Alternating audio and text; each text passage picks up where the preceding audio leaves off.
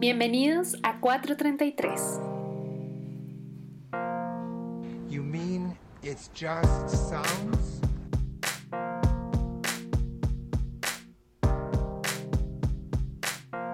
Whereas I love sounds just as they are. And I have no need for them to be anything more. La invitada de este episodio de 433 es Juanita Leal, cantante y profesora de canto. Ella lleva más de 10 años cantando en diferentes escenarios y agrupaciones.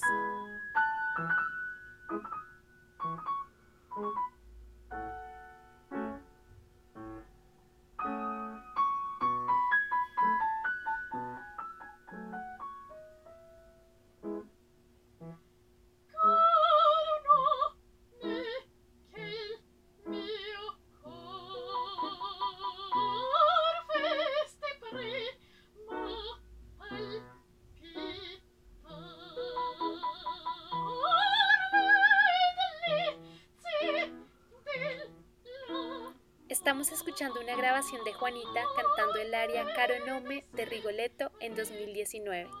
Sin embargo, su formación como artista empezó cuando ella era muy pequeña, a los cuatro años, en el ámbito del teatro musical.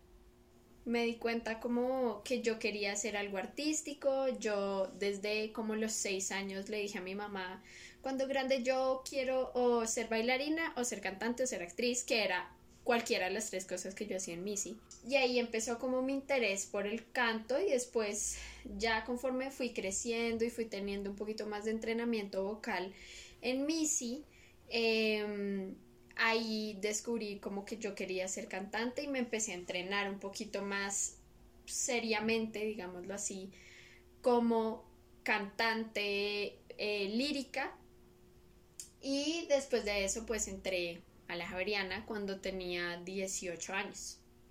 ¿Y cómo fue esa, ese tránsito, digamos, de tu formación como cantante en Missy a cantante ya con énfasis en canto lírico? muy diferente entre muchas cosas porque cuando uno canta teatro musical, digamos que uno está haciendo uso de su voz, haciendo más como uso de su mecanismo más pesado, digamos, el mecanismo con el que habla, y uno está cantando más como de manera como pop, como música, como si no estuviera cantando música comercial. Entonces, después empezar el entrenamiento como cantante lírica fue una cosa totalmente diferente, pues porque en el canto lírico uno usa predominantemente su mecanismo más ligero, ¿no? Su voz de cabeza, entonces fue muy extraño al principio para mí, aunque eso era lo que yo buscaba. De ser cantante lírica fue porque yo desde adolescente notaba que había como un, una diferencia muy grande entre cómo yo cantaba con el mecanismo más pesado y como yo cantaba con el mecanismo más ligero y yo quería fortalecer ese mecanismo más ligero y eso me llevó a ser cantante lírica. Entonces definitivamente fue una diferencia enorme. Juanita, además de cantante, es pedagoga vocal y nos explica brevemente cuál es la diferencia entre el mecanismo de cabeza y el mecanismo de pecho. Entonces, básicamente, como yo explico la diferencia, es nosotros tenemos dos mecanismos principales con los cuales se produce nuestro sonido en general. El primero es nuestro mecanismo 2 de pecho, modo 1, o como se le quiera llamar ahora, hay muchos nombres para eso. Y es el mecanismo con el que hablamos, y el mecanismo 2 de cabeza, o modo 2, es básicamente con el que gritamos, con el que yo hago como ¡uh! Y para encontrarlo es solo eso. ¡uh! Muchas personas piensan que uno en su mecanismo más pesado, en su modo uno, voz de pecho, como se le quiera llamar, eh, lo que uno abarque de su registro con ese mecanismo es lo que está, es el registro completo de uno. Y no es así, eso solo vino pues con la música comercial actual en donde se requiere como ese, esa mayor como potencia. Em, pero todo el registro está abarcado por ambos mecanismos, por el modo 1 con el que abordamos nuestro registro grave y el modo 2 o voz de cabeza con el que llegamos a las notas más, más, más agudas que podemos llegar. Entonces, eh, cada, sí, cada mecanismo abarca una parte del registro, pero pues no necesariamente está ligado exclusivamente como a esa parte del registro. Ok, o sea, digamos, por ejemplo, hay ciertas notas que tú puedes hacer tanto con el mecanismo de pecho como con el mecanismo de cabeza, por ejemplo. Exactamente, exactamente. Cuando llegaste a tus clases de canto lírico, querías explorar esa voz de cabeza y qué pasó, cómo fue ese proceso con tus primeras clases, primeros conciertos.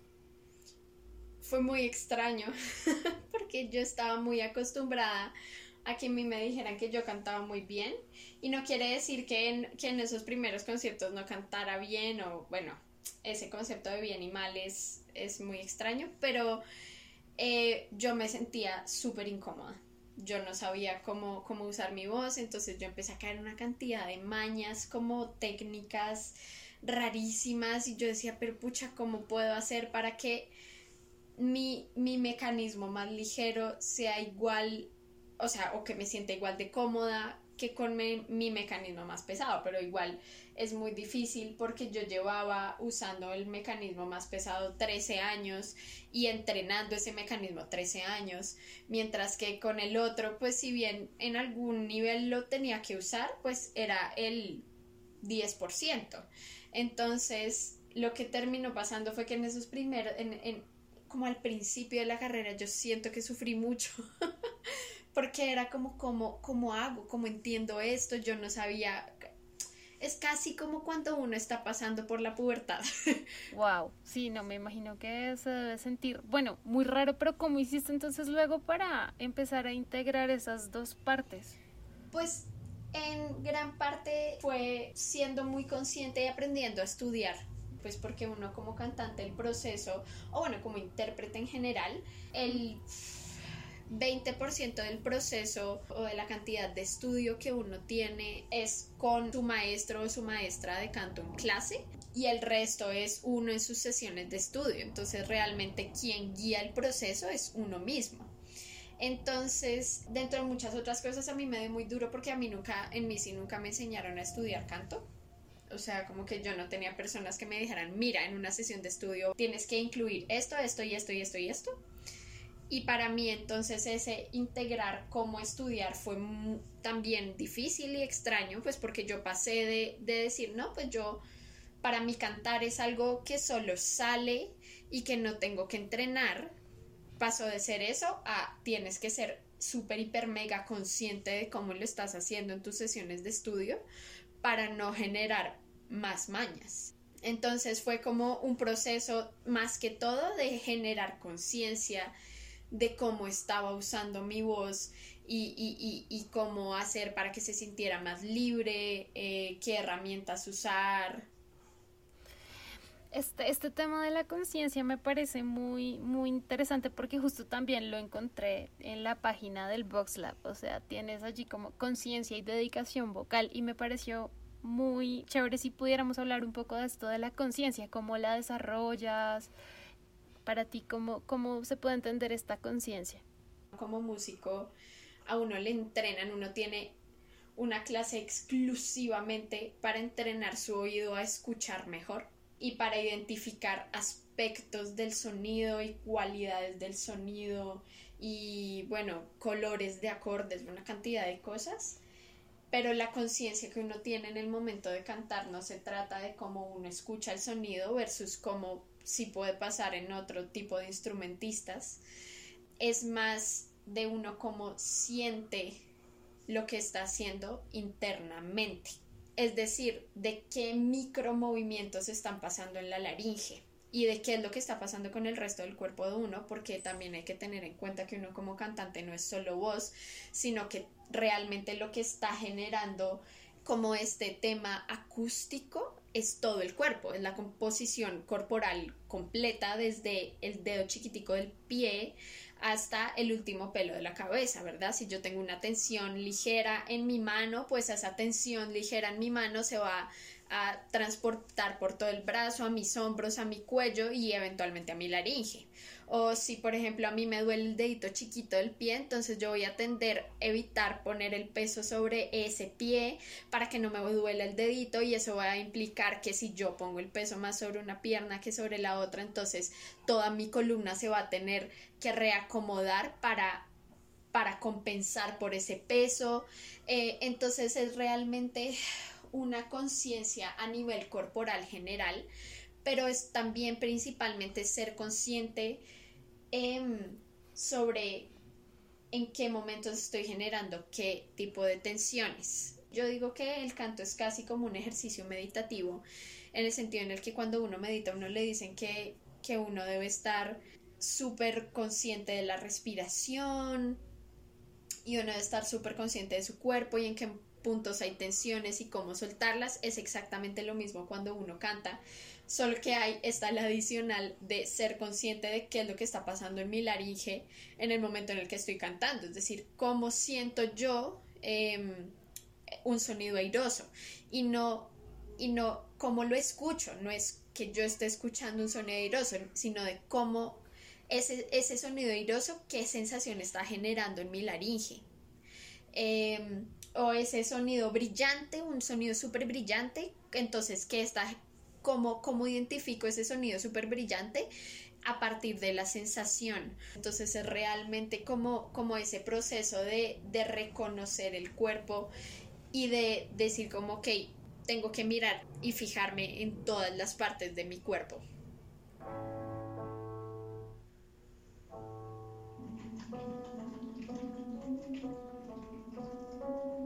¿Cómo surgió tu, tu gusto por la pedagogía vocal? Yo desde que era adolescente siempre dije yo nunca voy a dar clases. Pero en el colegio a mí siempre me interesó como la medicina y como la anatomía del cuerpo. Como entender qué pasaba con el cuerpo siempre me ha interesado y yo en un momento pensé en ser médico. Y pues nada, yo empecé la carrera y en un momento abrieron una clase que se llamaba pedagogía vocal en la universidad en donde María Olga pues explicaba em, muchos fenómenos del cuerpo, pues, o sea, qué era lo que pasaba con la laringe cuando uno cantaba en voz de pecho, qué pasaba con la laringe cuando uno cantaba en voz de cabeza, cómo se ven los nódulos en los pliegues vocales, o sea, una cantidad de cosas y herramientas también para uno dar clases de canto. Y para mí esa clase fue como, no lo puedo creer. O sea, yo no puedo creer que esto exista. Porque para mí, pues era como, pues nada, uno aprende a cantar como el profesor le enseña a uno y el profesor está, está enseñando con lo que aprendió de su profesor. Para mí era como una, una cosa más de voz a voz que, que de una ciencia hasta que aprendí que eso existía yo decía, no, que qué, como así, no, esto es maravilloso porque puedo entender lo que está pasando, o sea, puedo unir como esa, ese interés de qué es lo que está pasando anatómicamente en mi cuerpo, pero cuando hago lo que yo quiero hacer realmente con mi vida, que es cantar, que, qué, o sea, para mí eso era como, what? Y ahí empezó y me gustaba mucho también explicarle a la gente eso. Yo decía como, pucha, si para mí es un súper descubrimiento, para la gente también debe ser un súper descubrimiento. Y entonces eh, yo en mis clases de canto interfacultades empecé como a implementar, explicar ciertos conceptos. Eh, para que la persona que lo estaba haciendo pues por lo menos supiera una basecita de qué es lo que está pasando con el cuerpo cuando cantas y para las personas eso era súper efectivo porque en tanto lo entendían, entonces ya no era como una cosa abstracta en donde no entendían por qué yo les ponía a pensar en caballos en la pradera mientras cantaban, sino que podían entender que esos caballos en la pradera tenían que ver con con una imagen que genera tranquilidad en el cuerpo y que eventualmente va a generar esa misma tranquilidad muscularmente en la laringe, por ejemplo. Entonces ya el canto para las personas a las que yo les enseñaba no se volvía como algo súper abstracto y de imágenes raras, sino como de, ah, ok, estas imágenes están siendo apoyadas por algo científico detrás.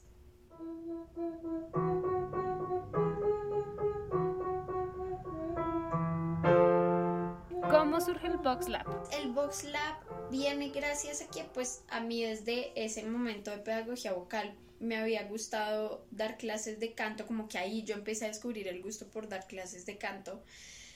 Y yo trabajaba en un estudio, en otro estudio de canto y un poco pasó como que a mí me gustaba mucho dar clases de canto, pero, pero yo sentía que yo no tenía muchas libertades en términos de, de, cómo le explico esto a la gente. Entonces muchas veces eh, la dueña del estudio me decía como, no, es que creo que lo estás haciendo demasiado técnico, creo que no sé qué. Pero los otros estudiantes me decían, no, pero me encanta. Y yo dije, no, pues yo quiero, yo quiero tener un espacio en donde yo pueda un poco como manejar cómo doy clase, ¿no? O sea, como qué conceptos explico y cómo los explico. Entonces, a partir de eso, eh, yo creé el VoxLab. El VoxLab ya existía como cuenta de Instagram que yo antes de crear el estudio eh, eh, ya lo había tenido y se llamaba Laboratorio Vocal. Y era como una cuenta de Instagram nada más como de tips de la voz y cosas así. Y en, eh, cuando yo decidí hacer este proyecto sola, yo dije como, pero pucha, ¿qué nombre le voy a poner? ¿Cómo voy a hacer? ¿Qué, qué no? Fue pucha, si yo tengo, yo decía, para mí lo importante es poder tener por lo menos 10 estudiantes con los que se haga un concierto. Porque para mí ese concepto de, de someterse lo más que se pueda a los nervios era muy importante y era algo que no pasaba en el estudio en el que yo trabajaba. Los estudiantes no tenían conciertos a final de semestre, ni tampoco tenían este concepto de cantar en frente a otras personas como lo son las colectivas, por ejemplo, como este, este espacio por lo menos una vez al mes en el que cantan los unos en frente de los otros y se ponen nerviosos y nerviosas. Entonces yo decía, no, pues por lo menos con 10 estudiantes, ahí miramos a ver si se puede hacer un concierto. Y me di cuenta que yo ya tenía esta cuenta creada y yo fue pucha, pues ahí está el concepto. Una cuenta de Instagram en donde, en donde se den consejos de la voz, pero adicional, como conectada al concepto del Vox Lab como estudio de canto. Eh, y a partir de eso nació, se, se, modificó el nombre del laboratorio vocal a Vox Lab. Y, y ya, y a partir de eso así fue como se creó más o menos. ¿Cómo funciona el Vox Lab? Cuéntanos un poquito acerca. Vi que tienes clases de canto, también talleres de pedagogía vocal. Uh -huh. El Vox Lab es principalmente un estudio de canto, eso que quiere decir que no es como una academia de música en donde vas a poder aprender de todo un poco. No, es exclusivamente guiado hacia el trabajo vocal. Eh, independientemente de si eres una actriz que quiere aprender a usar su voz o si eres un cantante o una cantante que quiere seguir entrenando su voz o si eres una persona que nunca ha cantado en su vida y que siempre ha tenido como ese pequeño sueño de quiero cantar, es principalmente un lugar para usar su voz. Y por ende damos talleres de diferentes cosas que, le, que pueden ayudar a una formación un poquito más integral de un cantante. Por ejemplo, eh, en este momento tenemos abiertas las inscripciones para un taller de eh, teoría y composición porque muchas personas que les gusta cantar muchas veces dicen como no, yo quisiera poder saber cómo componer mis propias cosas. Eh, pero para eso pues hay que saber un poquito de teoría musical también. Pero también tu, hemos tenido talleres con, con una fonoaudióloga que es la que principalmente eh, yo recomiendo como a mis estudiantes cuando tienen temas de voz que se llama Vanessa Spitia. Eh, y ella también ha dado talleres sobre el cuidado de la voz en el Vox Lab, talleres de expresión corporal, de una cantidad de cosas, eh, pero principalmente el Vox Lab es un espacio para que las personas que quieren aprender a usar su voz, independientemente de si es profesionalmente o no, pues puedan ser cantantes más integrales. También hablamos con Juanita de la importancia que tiene la escucha en sus clases.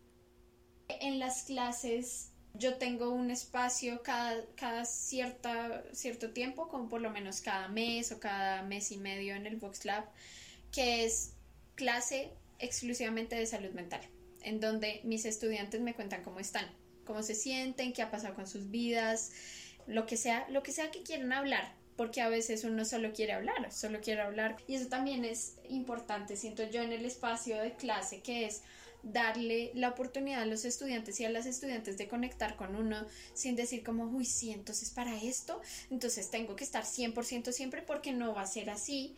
Eh, y es ese espacio como de escucha con los y las estudiantes es importantísimo y, y además porque también terminan generando vínculos con uno como profesor o profesora que son muy, muy, muy importantes. Eh, Entonces yo eso lo he notado mucho con mis estudiantes, que es esa importancia de escuchar, de que las personas se sientan escuchadas, es impresionante. También quise aprovechar nuestra entrevista para hablar con Juanita sobre las vulnerabilidades que pueden sentir los cantantes en el escenario y también sobre el tema de los nervios. Esa vulnerabilidad y esa, y esa supresión de esa vulnerabilidad empieza a generar pues bloqueos en muchos sentidos y, y pues eso ya lo cubrirá eh, una persona que sepa al respecto, pero el punto es que en tanto uno, uno no descubre esa vulnerabilidad, es muy difícil generar empatía con algo que uno esté cantando.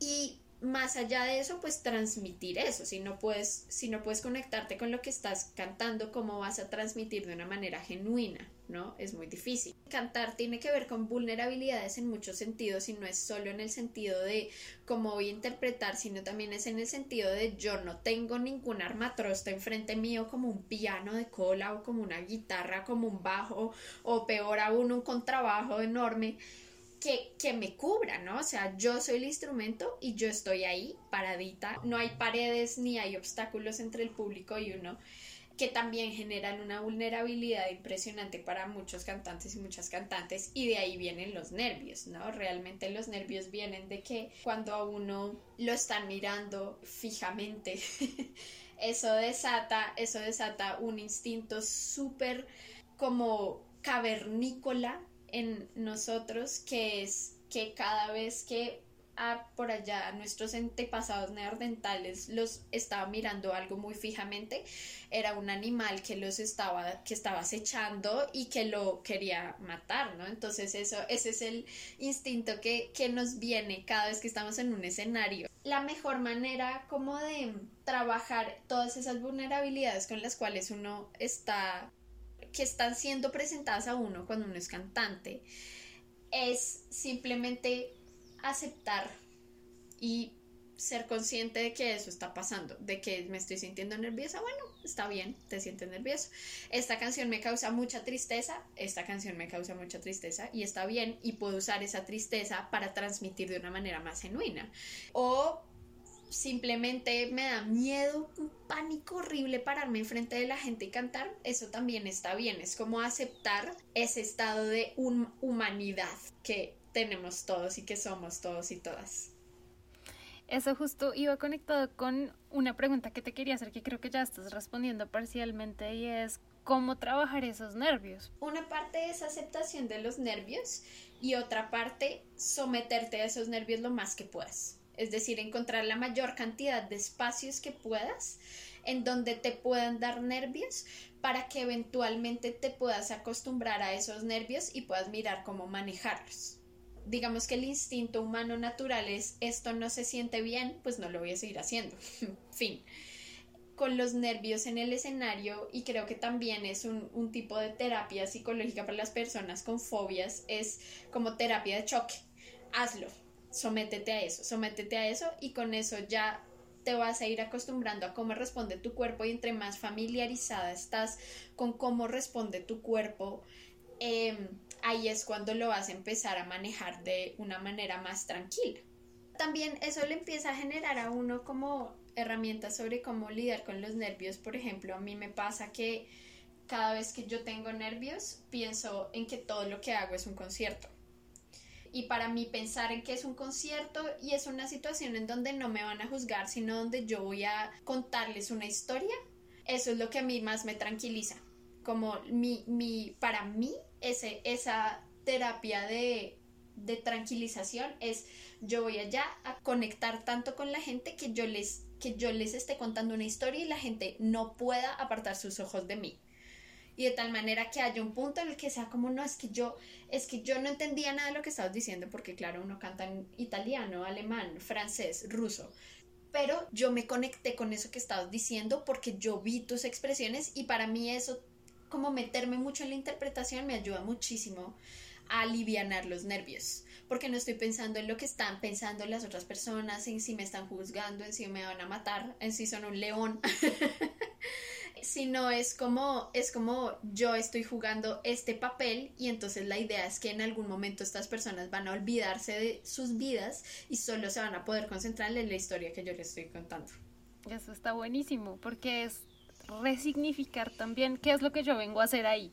¿no? O sea, vengo a hacerlo perfecto, vengo a no equivocarme jamás o vengo a contar una historia con todo lo que tengo en este momento a ver si esto les llega a alguien. De entre todas las historias que Juanita ha contado a través del canto, le pedí que nos compartiera algunas que hubieran sido significativas para ella a través de su historia como cantante. Yo casi siempre fui como parte de los, de los musicales de Navidad de Missy y la mayoría de musicales que no eran de Navidad, pero que eran como montajes de musical grande, como tipo Annie o El Mago de Oz o cosas así. Nuestra vida es muy cruel, cada vez peor, muy El montaje que más me gustó fue en Annie, porque éramos, claro, éramos 12 niñas. El único elenco de niños y niñas que había en, esa, en, esa, en ese montaje éramos solo las 12 niñas huérfanas, pues, del orfanato.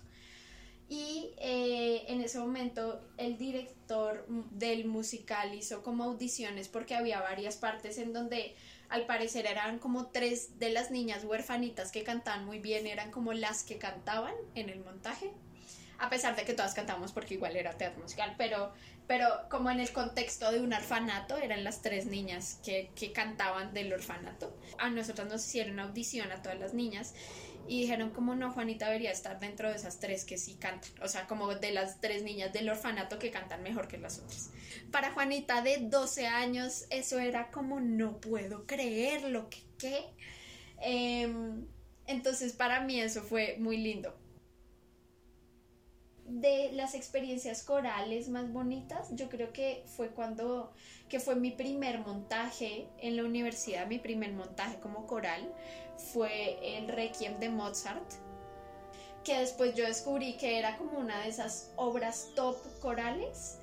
Y yo decía, no puedo creer que mi primer montaje coral en la universidad haya sido una de las obras top corales.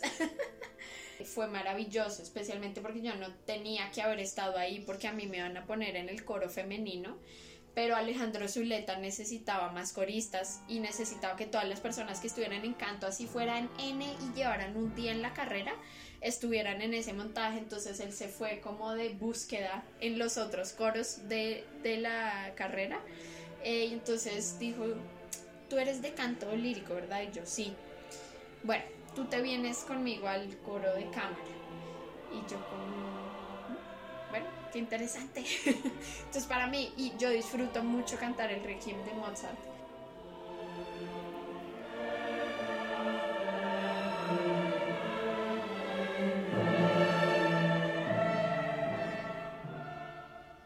Yo creo que para mí de las experiencias como solista en Ópera al Parque que más me ha gustado fue, no me acuerdo qué año fue eso, tal vez en el 2017. Sí, por ahí estábamos en una gala de ópera en la Jorge Tadeo y yo estaba cantando eh, en un ensamble y un aria solista de la ópera La hija del regimiento.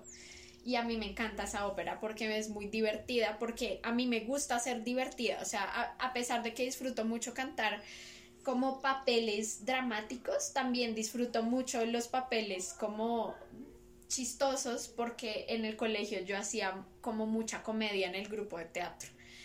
Entonces, a mí me, yo disfruto mucho escuchar a la gente riéndose cuando yo hago algo.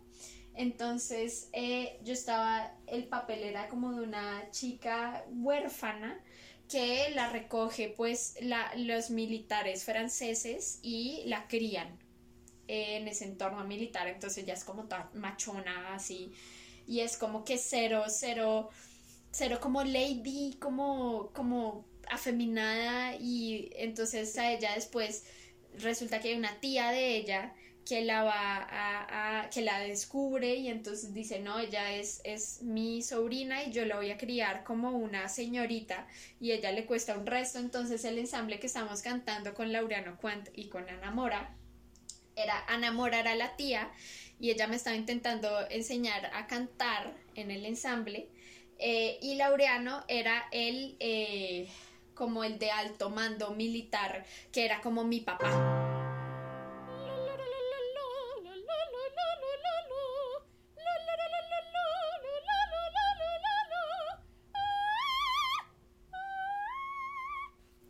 Personaje era súper como, ah, yo odio hacer esto porque me quieren intentar poner a hacer esto, qué porquería.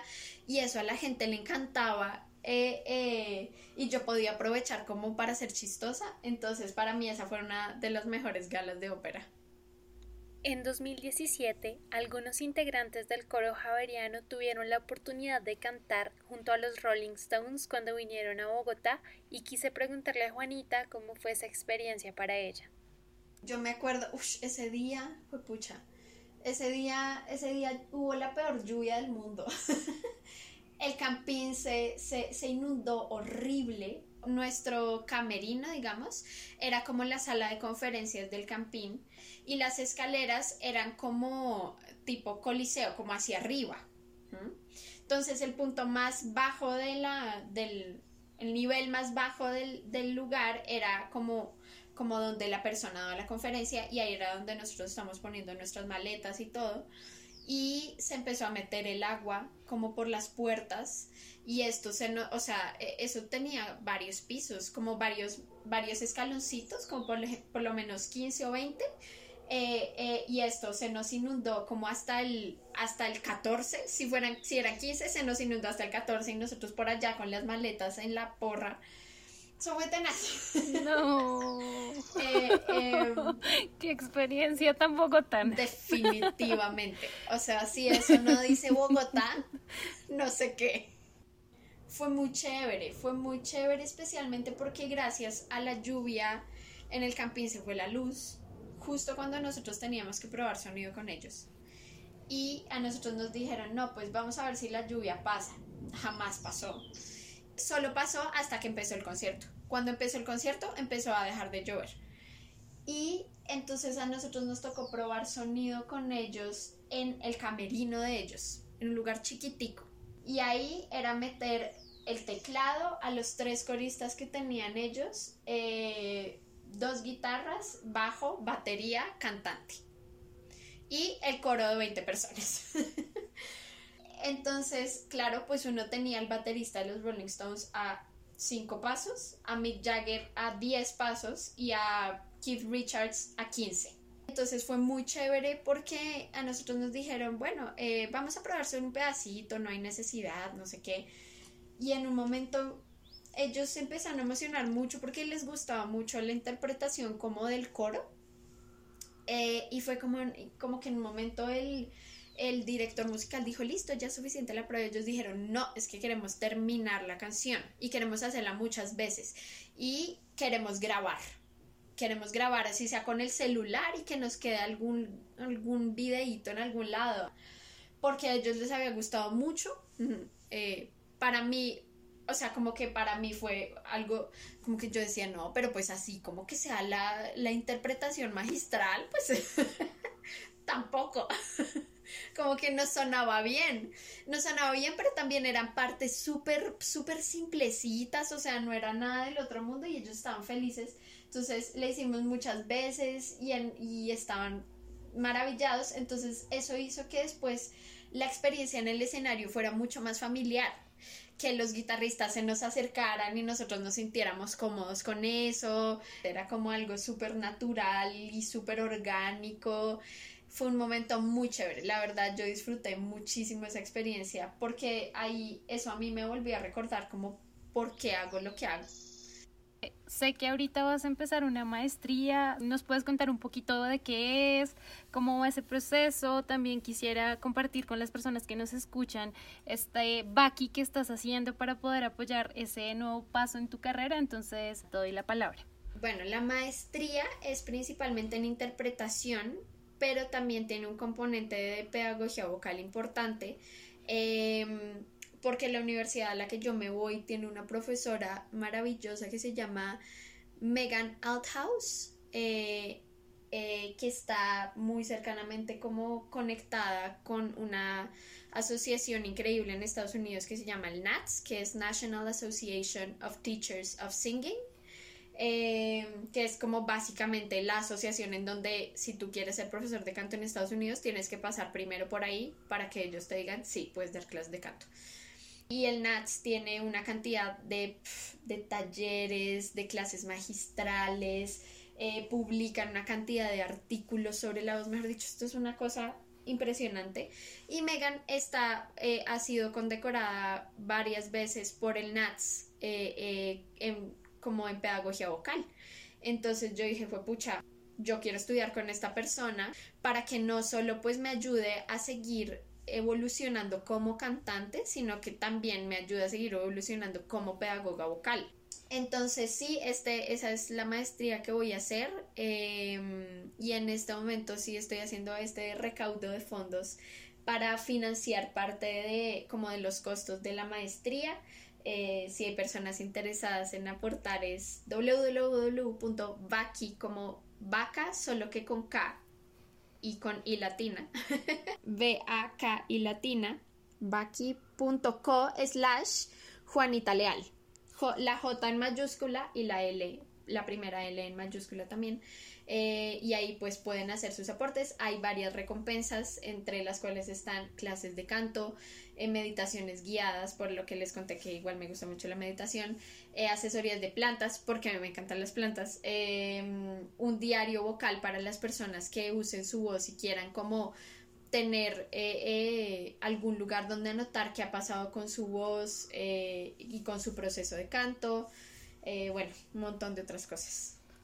Me encanta, me encanta eso, Juanis. Entonces ahí ya queda ahí como también, no sé si tienes de pronto unas redes sociales personales que quisieras también agregar a esto, donde también te puedan seguir y conocer un poquito más acerca de, de ti. Eh, sí, mi Instagram es arroba Juanita Leal Soprano. Em, pues Facebook realmente yo no uso mucho Facebook, entonces yo diría que principalmente Instagram por ahí me pueden encontrar.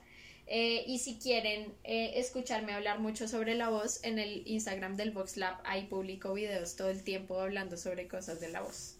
En arroba el Vox con V, V o X, Lab como de laboratorio. Pueden también encontrarnos de, en ese mismo nombre en Facebook.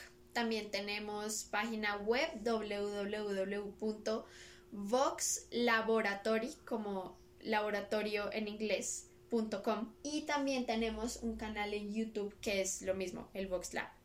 Esto fue nuestro episodio de 433. Gracias a todos eh, quienes nos escuchan. Hoy estuvimos con Juanita Leal y nos vemos muy pronto. Chao.